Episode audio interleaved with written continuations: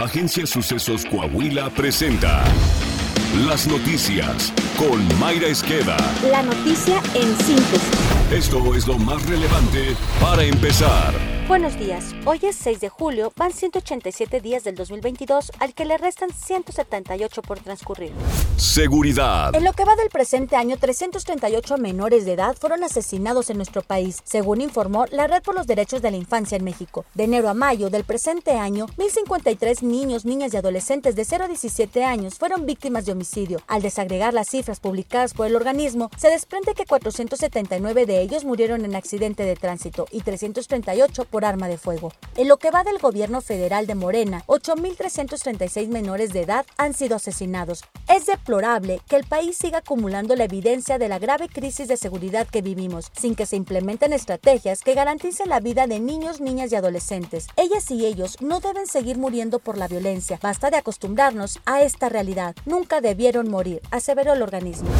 La Fiscalía Militar de la Secretaría de la Defensa Nacional citó a comparecer al general de brigada en retiro Mauricio Ávila Medina, quien ha criticado a través de redes sociales la administración del presidente López Obrador. De acuerdo con el oficio, fechado el 4 de julio de este año y firmado por el coronel Jesús Rosario Aragón Valenzuela, fiscal general adjunto, la diligencia se realizará el 7 de julio a las 9 horas, a la cual el mando militar deberá ir acompañado de un abogado. En uno de los videos, el general Ávila Medina advirtió que el presidente podría incurrir en el delito de encubrimiento y continúa ordenando que no se enfrenten al crimen organizado. El actual gobierno no combate a los criminales. Quien entra en nexos con el crimen del narcotráfico no puede salir de Nacional. Entre el último trimestre de 2021 y el primer trimestre del presente año, la percepción de la corrupción en México subió 10 puntos en el empresariado que forma parte de la Coparmex, pasando de 29.4% a 39% en dicho lapso. Según la Cámara Empresarial, el 53% de sus socios dijo que la corrupción es muy frecuente y el 39% de las empresas consultadas reconoció haber padecido un acto de corrupción durante el último año. Además, la Coparmex resaltó que en la medición internacional de transparencia, México se ubica en el lugar 124 de 180 países. Los tres sectores en los que se percibe mayor corrupción para el empresariado son minería, manejo de residuos y apoyo a negocios.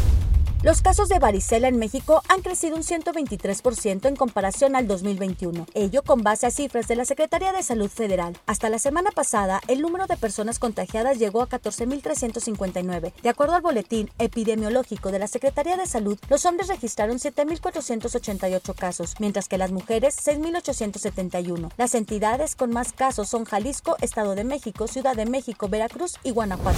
Política. Tras el acto denominado Unidad y Movilización, se Celebrado por Morena el 26 de junio de 2022 en Francisco y Madero, Coahuila, la Comisión de Quejas y Denuncias del INE estimó procedente el recurso en el que el PRD solicitó la tutela preventiva para evitar la realización de eventos futuros con características similares a la hora denunciado. Para la Comisión de Quejas, no pasó desapercibido que este acto fue similar al realizado el 12 de junio en Toluca, Estado de México, sobre el que no se emitieron medidas cautelares por tratarse de un acto aislado, pero desde entonces se advirtió que de repetirse otros semejantes que pudieran configurar una presumible campaña orquestada de proselitismo adelantado, se podrían emitir medidas cautelares como fue el caso. El INE recordó que los plazos para el desarrollo de las precampañas y campañas locales y federales están definidos en la ley y llamaron a todos los actores a respetar dichos plazos para no afectar las condiciones de equidad de la competencia electoral. En este sentido, la tutela preventiva prohíbe la realización de actos anticipados de proselitismo, así como la difusión de los mismos. De igual forma, la comisión ordenó a 30 personas del servicio público, en las que se encuentran miembros del gabinete de la 4T, gobernadores en funciones electos, diputados, senadores y miembros del Comité Nacional de Morena abstenerse de participar en actos o eventos iguales o similares.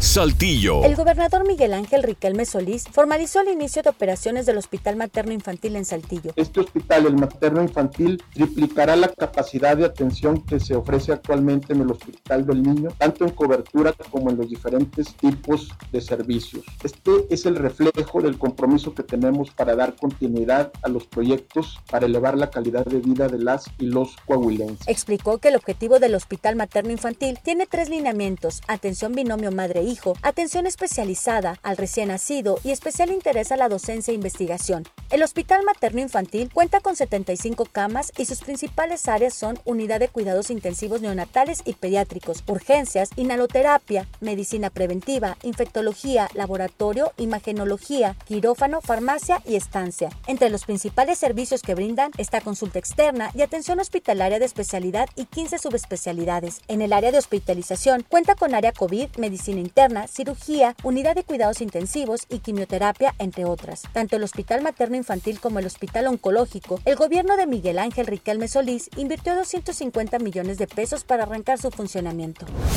En beneficio de 20.000 saltillenses de forma directa, el gobernador Miguel Ángel Riquelme Solís y el alcalde de Saltillo José María Frostosiller dieron arranque a las obras del nuevo puente vehicular Antiguo Camino General Cepeda, donde se invierte una cifra superior a los 5 millones de pesos. Riquelme Solís destacó el trabajo en conjunto que se realiza con el municipio de Saltillo y que en semanas próximas se realizará el anuncio de inversión de 500 millones de pesos en obras públicas para la localidad. En su mensaje, el alcalde de Saltillo José María Frostosiller resaltó que se invierten 150 millones de pesos en el primer maratón de obras Saltillo nos une. Mientras que avanzamos todas estas obras también, las terminamos y arrancamos el segundo maratón. Todas las obras tienen mucha importancia porque salen de la propia gente, ¿verdad? Está usted bien informado. Sucesos Coahuila.